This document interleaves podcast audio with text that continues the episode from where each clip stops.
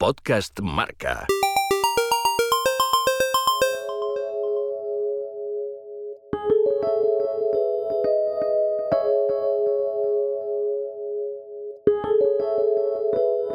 El gran aficionado del ciclismo difícilmente puede haber olvidado a nuestro siguiente protagonista, uno de los mejores escaladores de todos los tiempos. Tenía un estilo único, firme y con gran soltura que nadie era capaz de alcanzar. Fue el ilustre hijo de la montaña, don Lucho Herrera.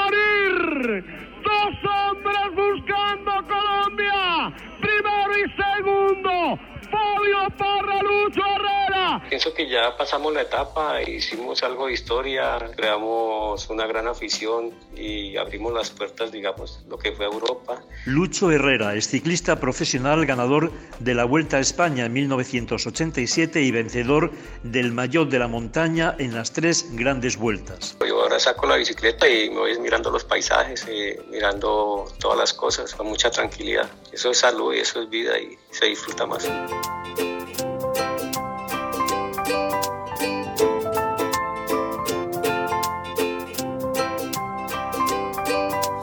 Luis Alberto Herrera, conocido mundialmente como Lucho Herrera, nació el 4 de mayo de 1961 en Fusagasugá, un municipio situado a 80 kilómetros de la capital Bogotá, ubicado en una verde meseta.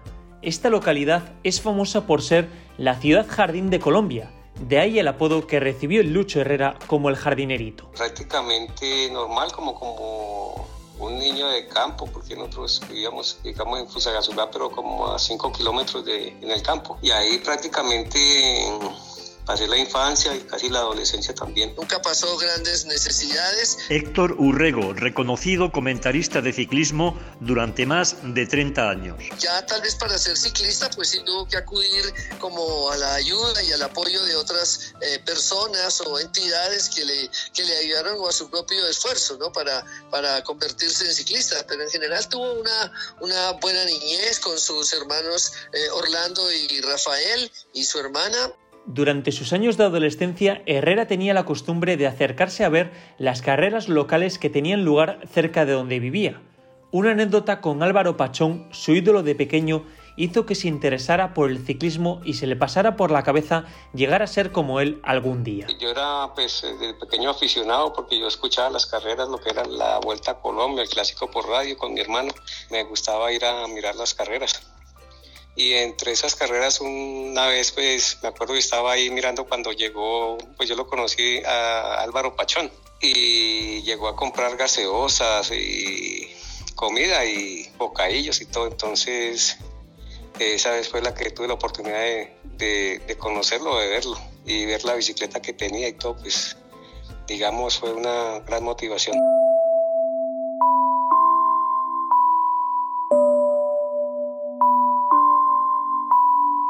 Años después, cuando él tenía 15 años, en 1976, su madre le regala una bicicleta. En esos momentos, el joven corredor colombiano mezclaba sus estudios de secundaria con el oficio de la jardinería. Como una finca cafetera de café. Me tocaba colaborar y todo. Que como nosotros vivíamos en el campo y, necesitaba trasladarme al colegio que era en el pueblo, mi mamá tuvo la oportunidad de regalarme una bicicleta para el transporte de la casa al colegio y del colegio a la casa.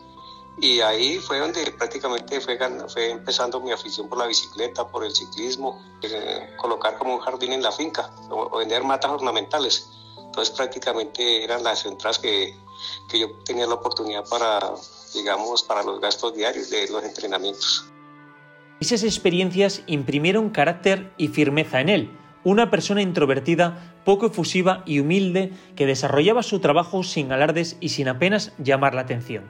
Durante esos años, Lucho Herrera comienza a tener información sobre la celebración de carreras y decide participar. Él recuerda la primera prueba porque perdió hasta dos vueltas con sus rivales, en su mayoría mayores que él. Son los inicios de Lucho Herrera con el ciclismo.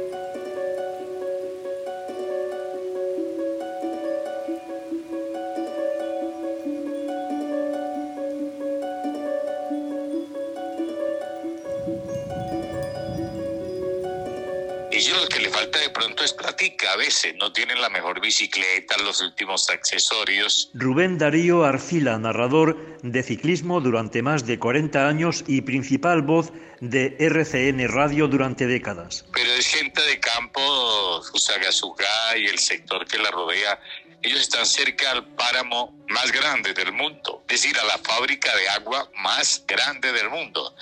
Entonces están al pie de una vertiente, una, una parte de la geografía nuestra que permite desarrollarse como deportista si usted consigue un buen patrocinador, un buen instructor, sé que cree en sin ser nadie.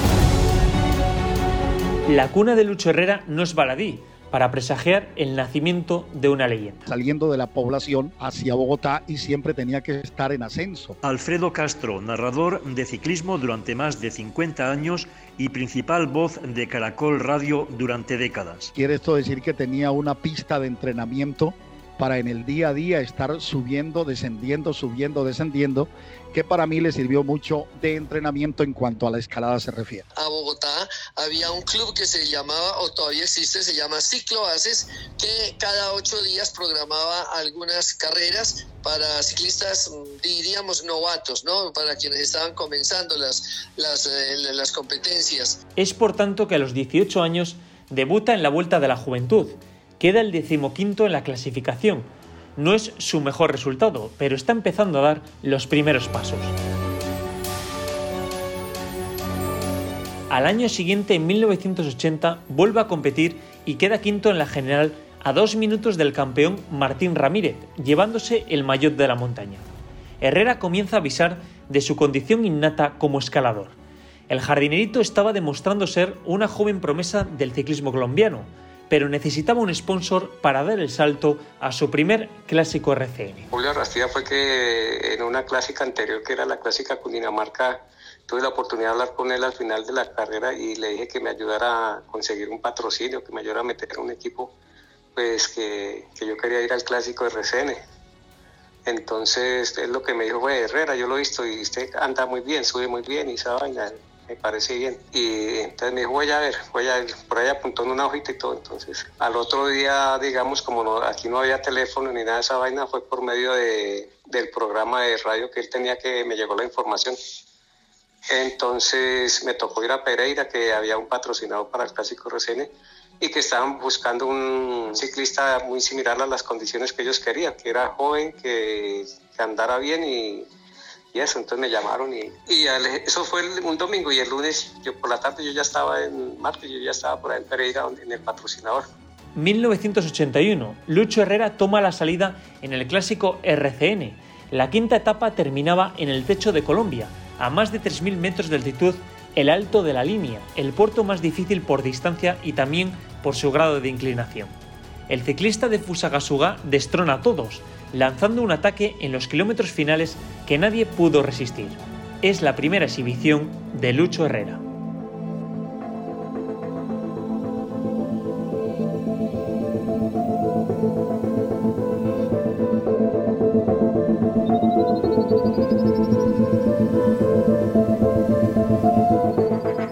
Atacó al final los últimos 3-4 kilómetros, fue pues eh, muy explosiva y pareciera que, que, fuera como un terreno plano y se le facilitaba demasiado, digamos, ascender rápido, mientras que todo el muro de alguna manera íbamos, digamos, sufriendo pues él se le, se le veía muy fácil y la forma como ascendía pues era, era espectacular. Fabio Parra es ciclista profesional y compañero de equipo de Lucho Herrera entre 1985 y 1987. Diríamos que ese fue el momento de su consagración, pues eh, claro, ya después eh, no, no disputó, diríamos, el gran título y todo esto, pero, pero ese fue, eh, esa fue su aparición en el gran ciclismo colombiano. Este muchacho de dónde es, de Fusagasugá, y dónde entrena.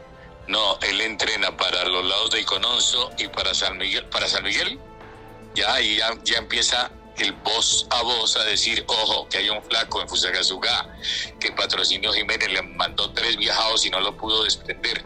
Y ya se iban quedando todos, al, final que con Fabio Parra, ya cuando, cuando eh, llegamos a, prácticamente al sprint, yo le gané ese, día. Pues claro, para mí fue una sorpresa haberle ganado a todos porque Al otro día, digamos, todos preguntaban que quién era el muchacho, que dónde era y que había ganado. O sea, nadie me conocía. Como la aparición de, de un nuevo monstruo, digamos así, de para, lo llamamos nosotros aquí, eh, para el ciclismo, por las condiciones que mostró en ese momento y cómo ganó. Fabio Parra es ciclista profesional y compañero de equipo de Lucho Herrera entre 1985 y 1987.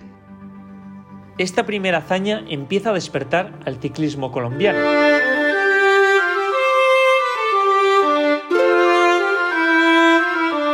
...1982... Su progresión va paulatinamente ascendiendo. Por entonces ficha por el equipo Frescola de aficionado y vence el clásico RCN por delante de Fabio Parra, que era el favorito en todas las apuestas tras vencer la Vuelta a Colombia el año anterior. Supone por tanto un gran espaldarazo para ser seleccionado por Colombia y acudir así a Europa, al Tour del Porvenir, la carrera por etapas más prestigiosa del mundo sub-23. Herrera debutaba a sus 21 años, consiguiendo una gran victoria en la décima etapa con final en Morsin, por delante de ciclistas de gran categoría como Greg Lemon. Herrera colocaba su primera piedra en Europa. Todavía quedaban muchas más.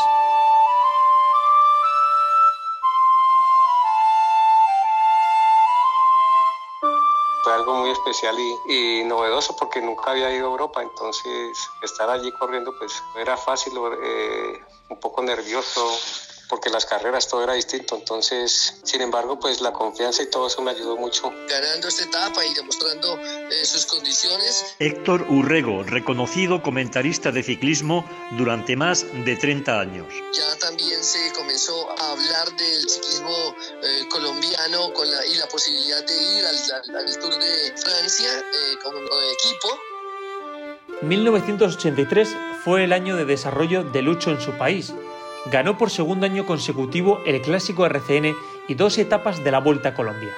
El organizador del Tour de Francia, Félix Levitán, no admitió a Herrera en su carrera porque exigía una edad mínima de 23 años al ser su segundo equipo ese año Leche Gran Vía Isla Aquitania una escuadra amateur. No obstante, esa ausencia de Herrera le vino bien para madurar físicamente su primera gran incursión en el Tour de Francia.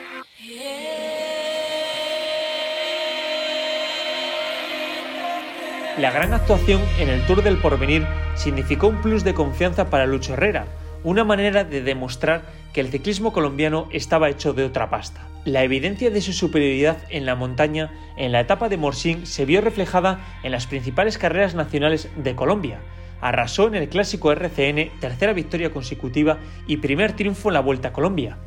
Llega por tanto el momento de encarar la preparación de su primer Tour de Francia, la carrera más importante del mundo. 20 días antes de su celebración, el equipo Barta se concentra en el sur de Francia.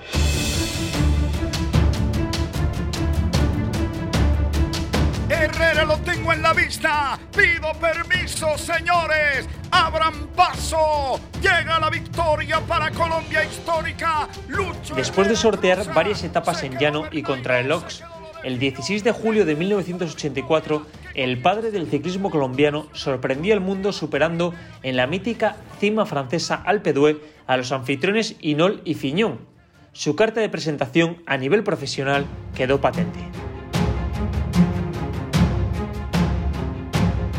Se quedó Bernay, no, se quedó Lorefiñón. Herrera para la victoria. Que comience a sonar el himno nacional de Colombia. Primera victoria histórica de un latinoamericano, de un colombiano en el Tour de Francia. Herrera, Herrera, Herrera para cruzar Colombia. Herrera, Colombia, Herrera, Colombia, Herrera. Gana Lucho Herrera. La este muchachito montado sobre esa bicicleta comenzó con un dancé tomado de la parte alta de sus manillares y mm, solamente miraban de reojo Bernay no, miraba de reojo Lore Fiñón y decía yo, este gafufo no va a ser capaz de ir a la rueda de Herrera y nada, Herrera se fue soltando poco a poco, bailaba, era una bailarina completa sobre esos pedales y la verdad que esos primeros kilómetros fueron de locura. Alfredo Castro, narrador de ciclismo durante más de 50 años y principal voz de Caracol Radio durante décadas. Colombia se paralizó definitivamente los almacenes eh, que tenían ventas de televisores en las calles, en las diferentes avenidas, en las calles principales, el público se agolpaba para ver esa gesta de Herrera y esa gran victoria obtenida en Alpi de Hues. Iba con Acevedo ese día y bueno, la gente, los que íbamos ahí comenzaron a perseguir, a perseguir y, y llegando por Grenoble fue que alcanzamos el grupo de punta.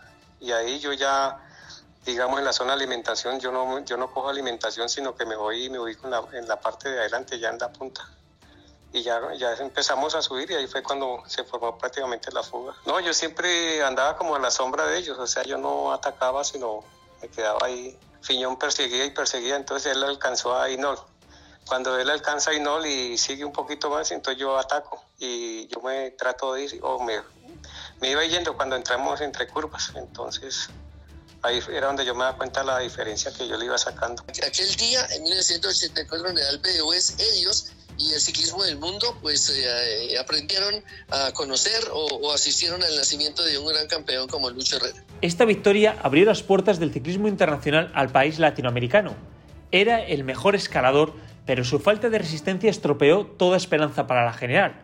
Aún así, el ciclismo cafetero estaba impresionado. No era consciente del hito histórico que había logrado Lucho Herrera, primer corredor latinoamericano en ganar una etapa del Tour de Francia en cierto momento pues como que no aceptaban que nosotros eh, eh, estuviéramos en las condiciones eh, a la par de ellos en, cierto momento, ¿no? Entonces pues era como incómodo y digamos no era el agrado por ejemplo de que nosotros moviéramos la carrera en la montaña. En 1985, gracias a su merecido triunfo en el Pedue, Lucho forma parte de la plantilla del Café de Colombia como equipo profesional el jardinerito decide empezar la temporada debutando en la Vuelta a España, pero una tendinitis le obliga a abandonar en la decimotercera etapa. La cogí fue en la Vuelta a España porque hacía bastante frío y me desgarré el tendón de Aquiles, algo así. Y tuve muchos problemas aquí. Se desconocía mucho lo que era la manera de poder preparar un buen deportista, tanto físico como ciclístico. Se desconocían demasiadas metodologías, las dietas, la verdad que eh, se consumían aguas azucaradas a diestra y siniestra. Una vez recuperado, gana la montaña y la general de la Vuelta a Colombia. Buen cartel como preparación para su segunda participación en el Tour de Francia. Lucho seguía manteniendo el nivel y la afición colombiana se deshacía en elogios hacia el gran escalador cafetero. El 9 de julio, el jardinerito realizó una magistral etapa, mantuvo un duelo mano a mano con Inol con una larga escapada juntos que obviamente ganó el colombiano en los últimos metros. Lucho Herrera se abre la rueda, no se levanta en paraje todavía. Están ahí con eh, Peinadino y Lucho Herrera. Se para Bernardino, vamos a ver qué pasa, entramos a los 300 metros finales. Número 2, Allá al fondo donde veo la bandera de Colombia, donde veo el amarillo, azul y. En el ascenso a Morcín, Bernardino da un lamparazo, como se dice, da un ataque dentro del lote, explosiona y se va.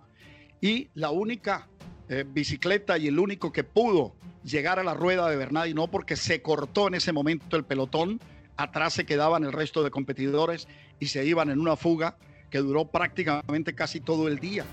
Una fuga de muchos kilómetros, inclusive sobrepasaba los 150 kilómetros la fuga.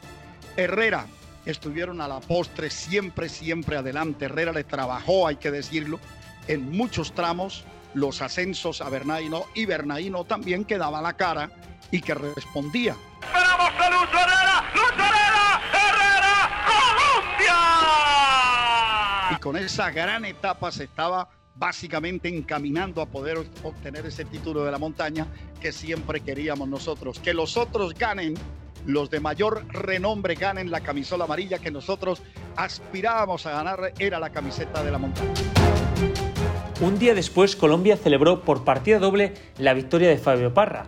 El boyacense y Lucho Herrera, ambos en el mismo equipo, dignificaron el ciclismo colombiano, lo engrandecieron y lo catapultaron al primer lugar del mundo. Lucho Herrera, el monstruo de las montañas europeas, el hombre que clava banderas colombianas en lo alto, viene para la segunda posición, Lucho Herrera, Julio, Julio.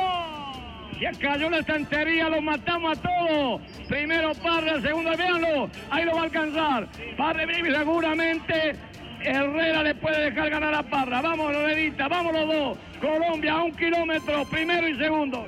Don Julio Brica, como dice el profesor, me quiero morir. dos hombres buscando Colombia. Eh, Parra eh, comienza a tomar mayor diferencia, casi alcanza a rozar el minuto y cuando ya roza ese minuto, Parra por delante, salta Herrera y se viene de atrás. Habíamos tenido ganador, pero nunca el 1-2 y ese día iba a ser precisamente el día que se estaba esperando con una victoria de esa naturaleza. Cualquiera de los dos, el que ganara, para nosotros todo era igual, pero ya Herrera había ganado y creíamos, además pensábamos que Parra se merecía esa etapa también en el Tour de Francia. En un alarde de compañerismo, Herrera llegó a Parra, que estaba escapado en el último ascenso a Lens en Vercors, hizo de gregario y le regaló una victoria para la historia de Colombia, por un gesto que hoy en día es comentado en cualquier debate de ciclismo en ese país. En plena ascensión se sacó su visera del maillot y dejó a Parra el camino final para su triunfo. Me avisan que viene Lucho, espero que pase el premio de montaña y posteriormente pues llegamos los dos a la meta y yo gano la etapa. Una etapa pues que recuerda mucho el pueblo colombiano porque dos ciclistas colombianos ganando en, en Francia que no se sabía ni siquiera dónde estaba ubicado Colombia. Dos jornadas después, Colombia volvió a vibrar, aunque la jornada pudo acabar peor a lo que sucedió. Lucho Herrera en fuga, dejó atrás a Bernay, no dejó atrás a Lore Fiñón, viene en el descenso, se cae y como un nazareno emanando Llegó a una curva y estaba la brea o la- el aceite ese que se derrite. Entonces era una mancha grande, entonces yo por no, por no cogerla me pensé que podía salir fácil por la orilla. Y por ahí me voy y entonces como iba tan rápido alcancé a, a tocar la, arena que se hace en, la, en las curvas. Y toqué esa arena y ahí se me despalmó, se me fue la bicicleta y ahí fue cuando me caigo. No, eh, es rápido, cogí la bicicleta otra vez y me levanté y seguí, porque yo sabía que estaba como a 3, 4 kilómetros de la meta, entonces tenía la posibilidad de ganar ese día. Herrera, Lucho gana para Colombia, Lucho, Lucho para ganar para Colombia, el jardinerito Herrera va a cruzar, levanta los brazos, se ajusta la chaquetilla, listo, termina. Herrera llegó y se sentó allí, se sentó en ese sitio por detrás de la ambulancia. Y eh, dos paramédicos le inicialmente comenzaron a limpiarle la sangre. Yo miraba, ¿no? Relatando nosotros la alegría de la victoria, pero mirándolo ahí. Entonces esa mezcla de sangre, de sudor, de felicidad, de alegría por la victoria, pues parecía que eh, no tuviera nada, ¿no? En, ese momento, Bernay. Que se acababa de caer, era traído exactamente en una camilla. Entonces embarcaron la camilla y se llevaron a Herrera los dos. Inclusive recuerdo no pudimos hacer ninguna entrevista porque se los llevaron hacia el hospital. La adrenalina y las ganas de ganar o la ansiedad que se apoderó en él por si perdía algún que otro minuto en el descenso a San Etienne hizo que no se enterara de que estaba sangrando por la cara o que apenas tuviera dolor tras su caída en una vertiginosa bajada a gran velocidad. Yo no me di cuenta de nada, o sea, yo, digamos, en ese momento lo que pasaba por mi mente era ganar ese día. Pues entre mí yo pensaba que yo estaba bien y consciente y todo, entonces yo no paré para nada, porque uno lleva la sangre caliente y no se da cuenta. Después, de pronto, con el sudor que le cae en donde se ha raspado esa vaina, sí que le arde, pero el resto no más. Tras dos años de grandes actuaciones en el Tour de Francia, con el consiguiente premio de la montaña, en 1986 sufrió un pequeño bache en su trayectoria deportiva en cuanto a resultados europeos. Siguió engrosando su leyenda en Colombia, venciendo el clásico RCN. Este alcanzó gran popularidad porque participó el cinco veces campeón del Tour Inol, que fue a pasearse ante el dominio de Herrera en la montaña. Lucho también ganó la Vuelta a Colombia.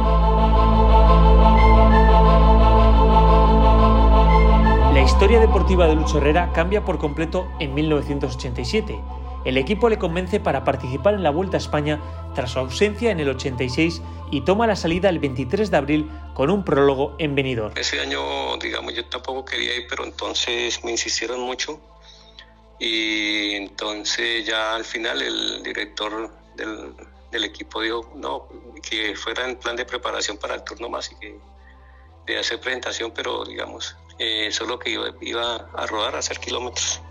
Lucho sorteó bien la primera semana llana, hasta la llegada de la montaña y estaba bien colocado después de la etapa final en Alto Campo. El comienzo sí fue bien, no perdí tanto tiempo y ya cuando yo veo la clasificación un día antes de la llegada a Lagos de Covadonga, creo que me encontraba como a un minuto, un minuto, dos minutos, algo así, estaba muy cerca del líder. Y pienso ese día anterior que, Lagos de Covadonga me, pues me iba a ir bien porque era una etapa de subida y y, yo, y me encontraba en buenas condiciones. Los periodistas tenían claro la noche anterior a la etapa con final en Lagos de Codonga que Lucho Herrera iba a ganar en este lugar del Parque Nacional de Picos de Europa. Yo le veía otra actitud, otro estado de ánimo.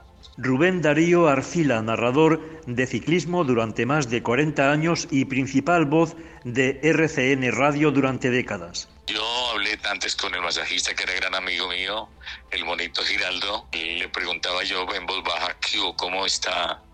Y me dice, está muy animado. ¿Está animado? Sí, que escucha salsa, tal. ¿Y qué frase dice? Dice, no, denme moral y comida que yo me gano es. ¿Cómo dijo qué? Que le den moral y comida que él se lleva es. No me jodas. Lo que está diciendo es muy serio.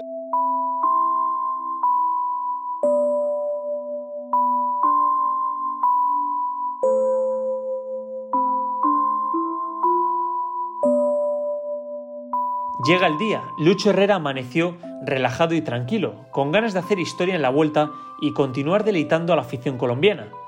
Lo siguiente es una auténtica demostración de que era el número uno en la montaña. ¡Va a llegar Herrera! ¡El público! ¡El público ya se la corte! ¡Es el mejor del mundo! ¡Se levanta en la máquina! ¡En este momento! ¡La manga hasta abajo! ¡Gracias, Lucho! ¡Gracias, Capa de Colombia! ¡Va en la red! Hay un momento en que parte Lucho Herrera y tiemblan todos por el tumbao que tienen su pedalear. Y ya cuando queda diseminado el grupo completamente regado, que Perico Delgado no aparece, que Bielsen no asoma, que Fiñón no asoma tampoco en la curva, y gana en solitario. ¡Llega Colombia! ¡Llega Colombia! ¡Ganó! ¡Gana!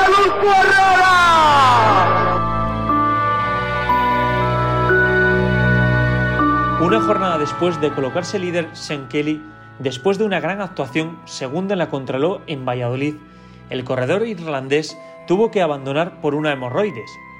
Completamente concentrado, Herrera extrañó a los presentes realizando una soberbia crono a un minuto 20 segundos de Kelly. El irlandés se retira porque no sacó los suficientes minutos que necesitaba porque al día siguiente venía una etapa, la miraréis, de cuatro premios de montaña de primera categoría, donde el irlandés no tenía ningún juego.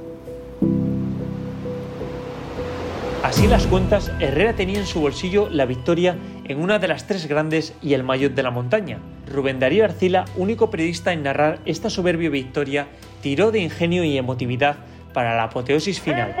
¡En buena hora, Colombia! Aquí el lote se acerca, allá viene el cortejo, avanza la alegría, derrumbando montañas. Y las bocas avanzan como escudos, se levanta la risa, se caen las telarañas, aquí viene el surcido mágico de los metales. El mesero se me acercó en el desayuno y me dijo, bueno, felices con el triunfo de Herrera. No, le dije, no señor, todavía falta la etapa de hoy. De Alcalá de Henares. No, hombre, eso ya, eso se veía llegar. Ay, dije yo, esa es la frase. Debe llegar, debe llegar, paso a la victoria, cruza el lote, en Confuerzo Gutiérrez, para el líder, Cruz Herrera, campeón. La alegría, el júbilo y la euforia se apropiaban de Lucho Herrera tras la conquista de la Vuelta a España. Remataría la temporada quedando quinto en el Tour de Francia y llevándose su segundo título de la montaña. Un año después, la dupla Parra-Herrera separaban sus caminos.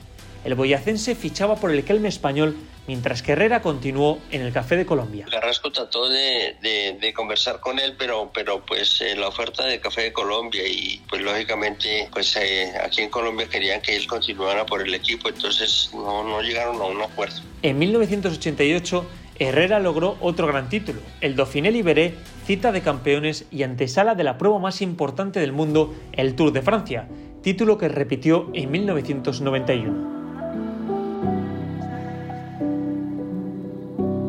Con todo lo cosechado hasta ahora, Lucho Herrera quería rematar la faena consiguiendo el maillot de la montaña en el Giro de Italia.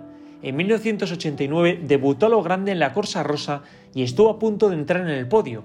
Venció en la cima del Lavaredo y ganó en la contrarreloj en Monte Generoso al todopoderoso francés Fignon. Ahí es nada. habría podido seguramente eh, por lo menos subirse a- al podio. Hubo una etapa de, de- de nieve, un descenso por allá y unos premios de montaña esos eh, en, las Dolomitas. Lucho viajaba con Fiñón, bueno, con los grandes artistas del, del momento de la carrera y tuvo un, un malhadado pinchazo, no había carro acompañante, no había carro mecánico neutral, perdió ese día cerca de cinco minutos esperando entre ese temporal de nieve, sin embargo, en la contrarreloj le ganó a Fiñón por un minuto y 35 segundos, a Fiñón, que fue el, el campeón de la carrera. A partir de ahí, la vida deportiva de Herrera entró en una fase de estancamiento, por lo menos en el Tour de Francia. En ese acomodo logró sendas etapas en la Vuelta a España y Giro de Italia en 1991 y 1992 respectivamente. Esta última es digna de ser recordada. Herrera quería irse a lo grande. El Giro de Italia por entonces se había convertido en el medio oportuno para los escaladores. El día anterior, al final, en el terminillo, Miguel Indurain le distanciaba en dos minutos a Herrera. El jardinerito brindó su último baile en Europa. Aguantó todos los ataques de los rivales y en los metros finales lanzó un explosivo ataque que ni el mismísimo corredor navarro pudo aguantar. Vuelve a su país, gana una etapa en la Vuelta a Colombia y cuelga la bicicleta a sus 31 años, a la vez que su gran amigo y gran rival Fabio Parra. El equipo ya exigía más resultados cada año, entonces a veces no se daba, ¿no? habían caídas, eh, a veces llegaba uno en buenas condiciones a una carrera, digamos a Europa y el primero o segundo día ya cogía una gripe, un catarro, esa vaina, ya lo mermaba uno y, y así, entonces eran circunstancias difíciles.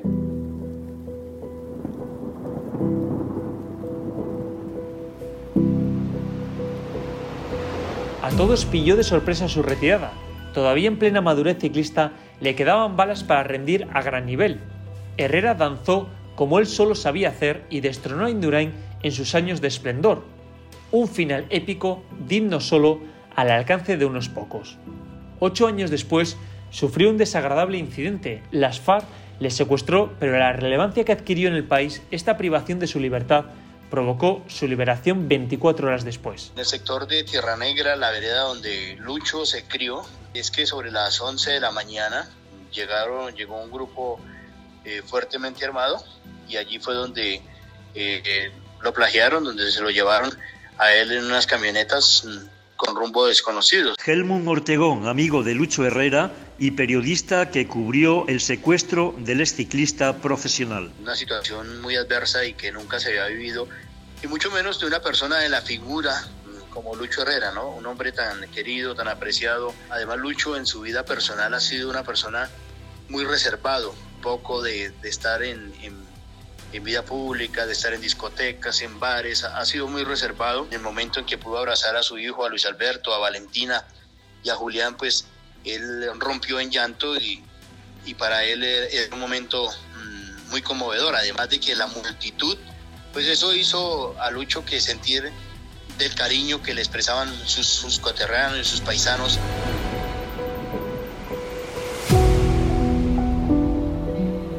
Después de que uno lo privan de la libertad, cualquier persona, pues le vienen muchas cosas a uno en la mente, ¿no? Pero digamos, de pronto la tranquilidad mía y que siempre he tenido, pues todo salió bien y no, no hubieron problemas.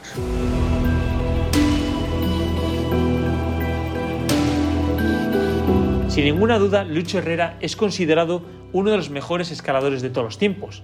Su estilo particular, con un ritmo constante, cabeza agachada y sin aparente sufrimiento, hablan de un corredor legendario al que todo ciclista quiere parecerse.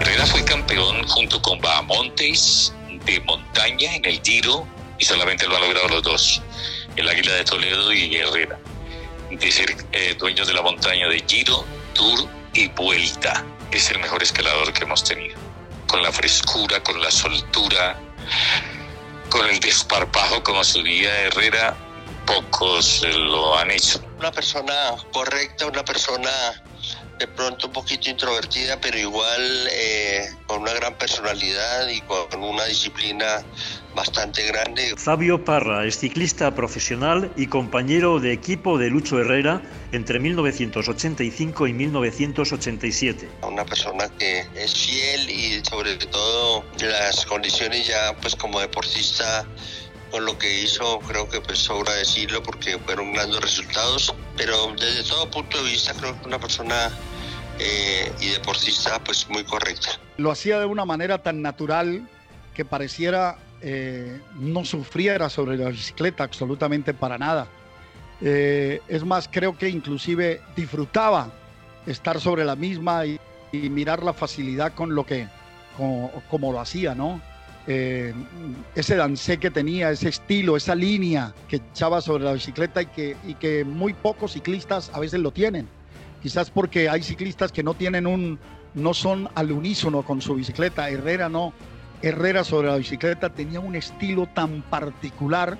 Se veía que todo era tan sencillo para él.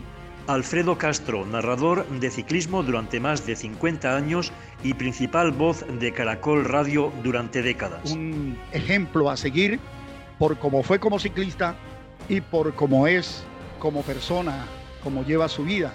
Eso realmente dice mucho de un deportista.